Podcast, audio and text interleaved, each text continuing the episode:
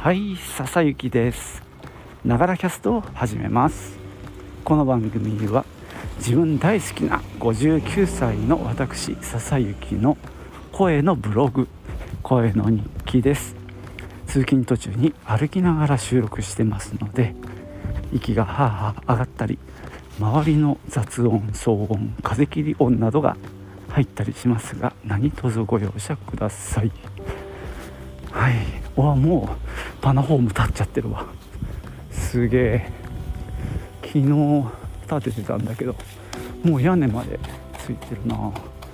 早いね。まあ建前っていうとさ木造の場合1日でもちろん一番上まで、えー、組んじゃうんだけど壁はさその後じゃないですか。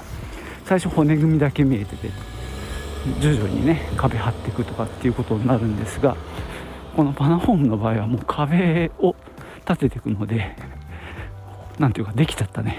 すごいね。さてえー、我が家もですね今日ガス給湯器の、えー、リプレース交換にさっき業者さんがやってきました、えー、私は仕事ですけどね帰ってきたら新しいのになってるという段取りです。まあちょっとねうん狭いバックヤードが狭くなるのがちょっと嫌なんですけども。まあね、えー、水耕熱費を下げるっていうね目的のために頑張ってもらいたいですね。はい。じゃあ今日何話すかまだ決めてないけど行ってみようそう。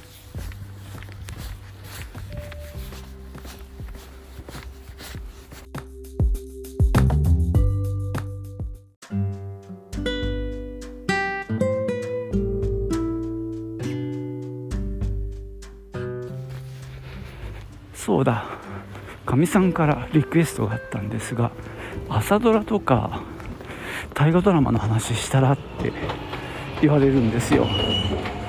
今日は大河ドラマの話しようかなと思います。明日最終回ですね。鎌倉殿。まあ見てる人 結構いるのかな。僕はね大河ドラマって基本見てないんですよ。あの見たのはさ何だっけ？伊田天だっけ？あの東京オリンピックの。あれぐらいですね。どうも時代劇ってさ時代劇っていうとちょっと違うか。こういう歴史ものってまあちょっと苦手っていうのとあとまあ1年かけて1時間のドラマをずっと見続けるってなかなか大変でしょ。うでまあスルーしてたんですが、まあ、今回はねやっぱ始まりがなかなか軽快だったしあの楽しい雰囲気で始まったのでそれについついですねその策略にはまっちゃってですねあの最後までやってきました。今思うとさその前半は明るかったよね。なんだかんだで。うんやっぱ頼朝がいた時代っていうのはもちろんだんだんこう重苦しくはなってくんだけど、まあ、その伊豆のあの北条家にやってきて頼朝が世話になってみたいなところからあのその最初の本当あの能天気な感じとかね、えー北条家自体がやっぱり明るくてあの本当に田舎のうんそういう雰囲気にやっぱ惹かれたしそこがね魅力だったんだよね。ところがここのとこ見るのがしんどいですよね。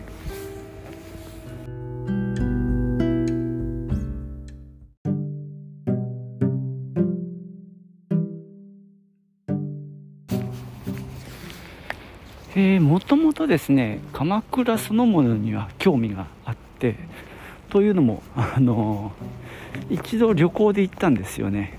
でその時は予備知識も興味もゼロだったんですが、まあ、妻が行きたいってことでね紫陽花を見に行くことになったんですよ。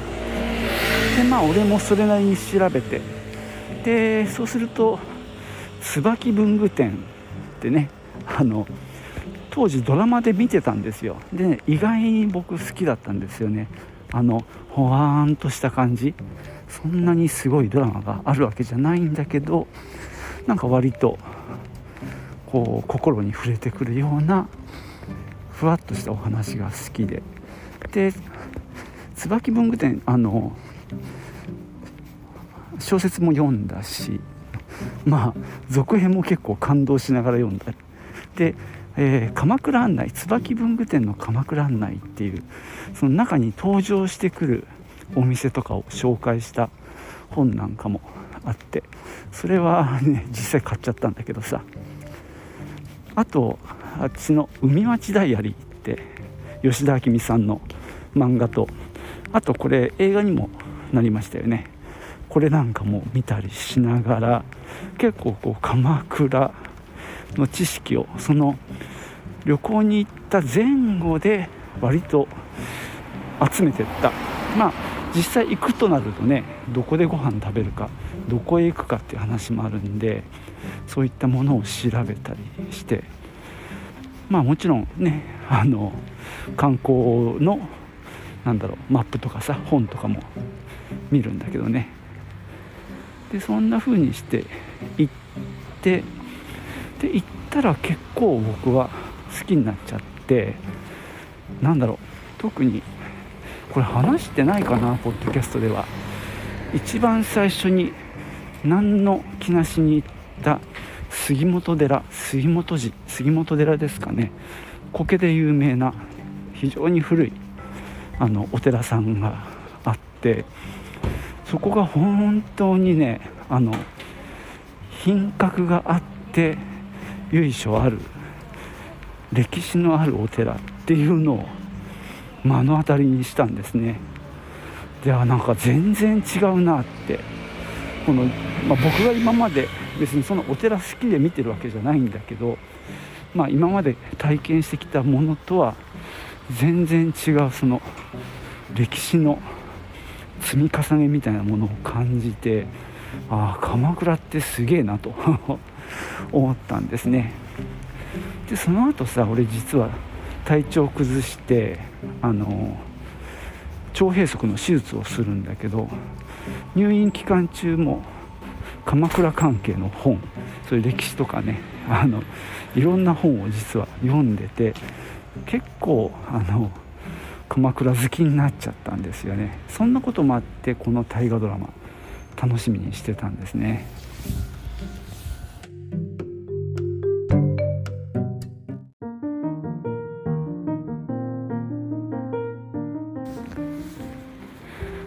はい。まあねそうやっていろんな資料をまあつまみ読みしてたもんですからね。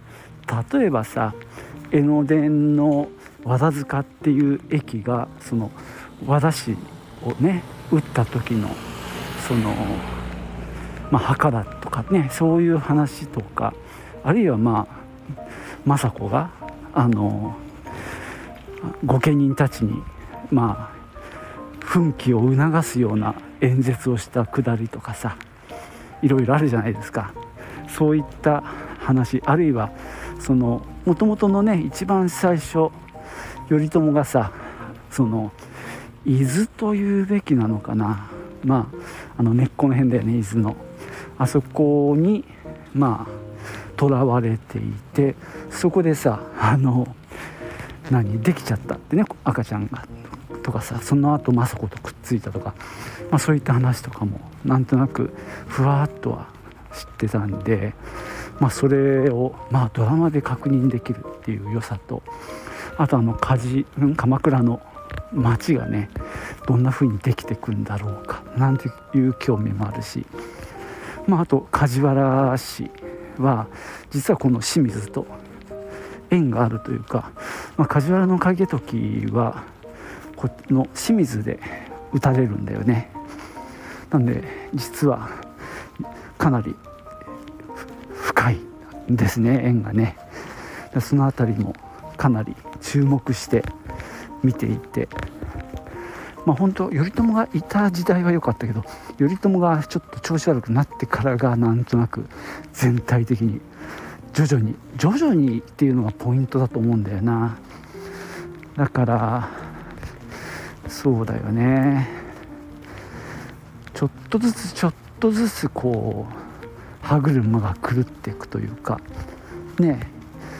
うん頼朝がいた時はそこまでの心配はなく割とシンプルな物語として見れていたしまあ平家を討つっていうさ割とはっきりした目標もあったしね。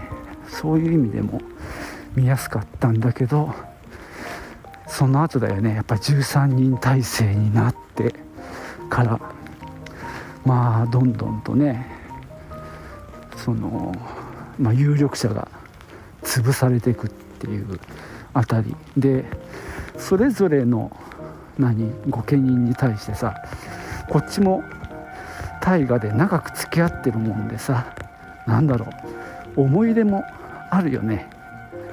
なんかみんないいやつじゃん。割と。まあ嫌なやつもいないわけじゃないけどさ、ね、そうやって考えるとそういうまあでも頼朝もねあいつをやっちゃったしな。あいつって誰だっけ。あの結構かっこよくて強いやつね。有力な上総介。うんだからまあそういう意味では、うん、そういう時代なんだよなっていう気はしますね。なんか厳しいなって思うよね。本当に。でもまあ本当どんどんと仲間元仲間をさまあ潰していくっていう恐ろしい物語だなってほんとつくづく。だからもうここのところなんか見た後さドヨーンとしてたからね。で秋まではさそれ見た後にそれでも歩夢は寄せてくるっていうさラブコメ漫画アニメを見てあの中和してたんだけどね。まあ今はあれかなマツコとかなんかそういうふわっとしたのを見てなんとかね。でもここ最近はまだマシかな。ここ12ヶ月はそこまでなんかあの嫌な気持ちにはならなくて済んでるかな。うん。まあいよいよですね明日が最終回なんですよね。一体どうなるのか、えー、楽しみでもありますね。本当どうなるんだろうな。実は僕はよく知らないんですよ。ここは史実的にどうなってるかっていうのは。あのー、結構ねその例えば和田氏が殺されるとかっていうのはなんとなく知ってたんですけどね。この戦いでうん、どうなるんでしょうね、まあ、予備知識なしなんで逆に楽しめるかなと思ってます。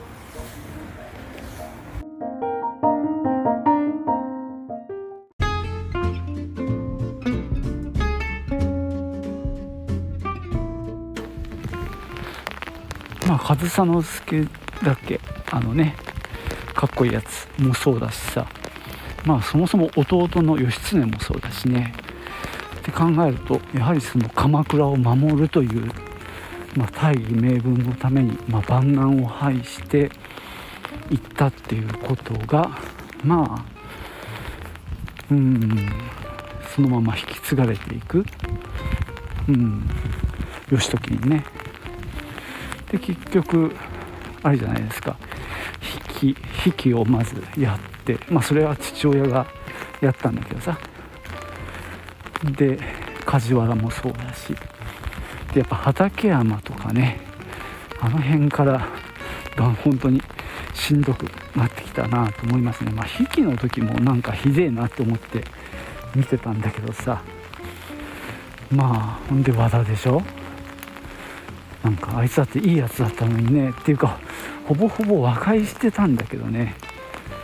まあほんと骨肉のというか本当にひどい話だなってこう思いながら見てたわけですけどまだまだ続いてもいいのにななんて思ってたんですけどもういよいよ明日最終回でどんな、ね、形で終わるんだろう。ね、まあ、見てる人はきっとね楽しみにしてると思います。見てない人はごめんなさい。全くわからんって話でしょうね。まあ俺もねタイガー見ない派だからわかるんだけどねこの その気持ち。なんかさみんな結構話題になったりもするじゃないですか。面白いやつはね。でも俺見てないからなってちょっとこう疎外感を味わったりしてるんですけどね。ただまああのー、そもそもタイガー嫌いというとあれなんですけど全然興味ない人間がよくここまでついてきたなって思うんですけどもその理由はやっぱりまあその三谷幸喜さんの脚本が良かったっていうことだとは思うんですけどまあそれだけじゃないななんて。まあもちろんねその俳優さん含めスタッフの力もあるんでしょうけどまあでも脚本重要だのよなとは思いますね。ドラマは特に見続けるって結構大変じゃないですか。それはやっぱりね毎週こう引きつけていくっていうところは、まあ、脚本の力量が大きいですよね。どんなに役者が頑張ってスタッフさんがいいものを作ったとしてもいっちゃん肝心のねお話が面白くなるとねそこはさすがにやっぱりついていけない脱落しちゃうだろうなって思います。でまあ繰り返しになるけどやっぱり前半のあの牧歌的な雰囲気だよねまああのお兄さんは亡くなっちゃうんだけどさ割と最初の頃にさでもそこまで血生臭くもなくでこうちょっと色恋もあったりしてなんとなく楽しく見れていたのがまあ運の尽きというかそれでねこの世界観にどっぷりハマってしまったわけですよね。前にお話ししたんだけど前半だったかな特に。あのアニメの「平家物語」をねあの並行して見てた時期があってあれは面白かったですね本当に。最高でした。片や平家の方からの物語。つまりね、まあ、源氏にあの滅ぼされていくその本当に映画を極めた物語。それがまあね落ちていくっていう話。だから打たれる側やられる側の視点だし片やね源氏の方の視点から捉えるっていうね。非常に面白いですね。大変これはいい経験をしました。ということでね今日はここまでです。最後までお聴きいただきましてありがとうございました。ではまたね。チュース。